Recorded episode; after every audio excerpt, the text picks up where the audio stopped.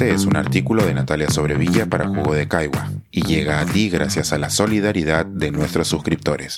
Si aún no te has suscrito, puedes hacerlo en www.jugodecaigua.pe. Una ovación para esos valientes. Homenaje personal a quienes protestan en Qatar.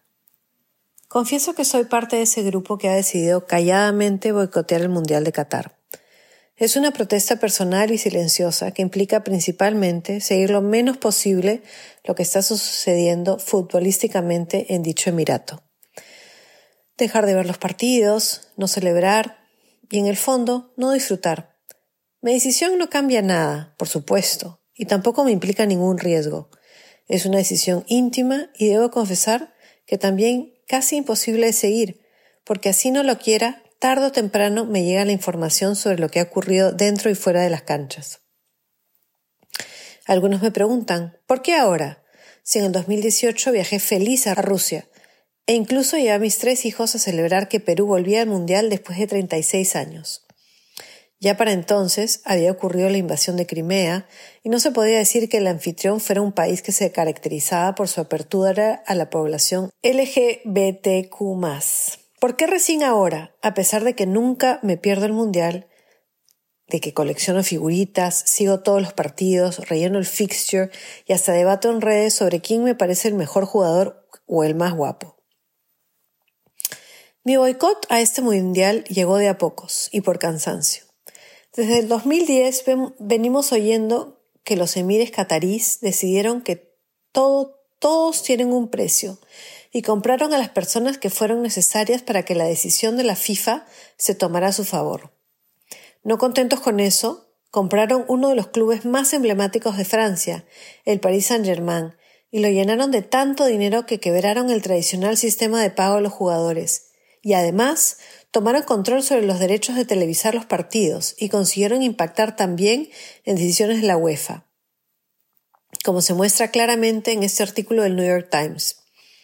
En el Perú vimos como nuestro representante en la FIFA, Manuel Burga, estuvo involucrado en el llamado FIFA Gate. Fue extraditado a Estados Unidos y fue finalmente absuelto, pero sus colegas de otras federaciones no tuvieron la misma suerte.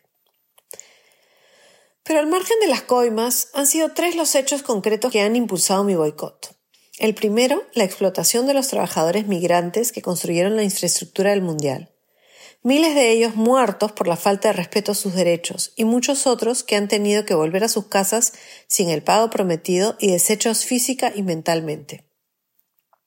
Esta es una realidad ya visibilizada y sobre la que se ha hecho muy poco, y con gran dosis de hipocresía. Además, los migrantes son tratados de manera inhumana también en las fronteras de Europa y en Estados Unidos. El segundo la inexistencia de derechos para las mujeres y la criminalización de las opciones de vida de las personas LGBTQ con la posibilidad incluso de que puedan enfrentar la pena de muerte. ¿Cómo es posible que esto sea aceptable en el siglo XXI?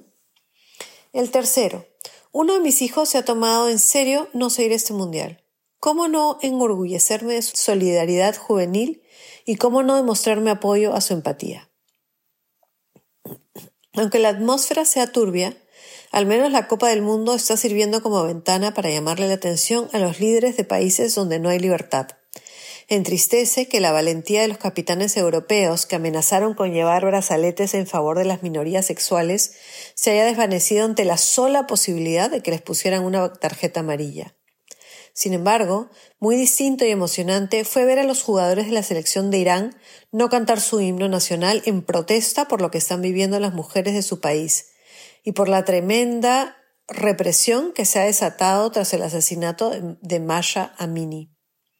A diferencia de mi boicot, que no cambiará nada, mi vida, ni me traerá ninguna consecuencia, aunque quizás sí a nivel de complicidad familiar, estas protestas pueden resultar en repercusiones muy serias para los jugadores iraníes, que en la segunda fecha cantaron a regañadientes, y para los fanáticos que están usando las tribunas de Qatar como un espacio de denuncia.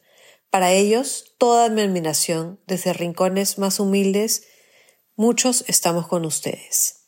Incluye el artículo imágenes publicadas en el periódico The Guardian de personas iraníes protestando por Masha Amini, y por la libertad de las mujeres en Irán. Pensar, escribir, editar, grabar, coordinar, publicar y promover este y todos nuestros artículos en este podcast cuesta y nosotros los entregamos sin cobrar. Contribuye en www.jugodecaigua.pe barra suscríbete y de paso espía como suscriptor nuestras reuniones editoriales.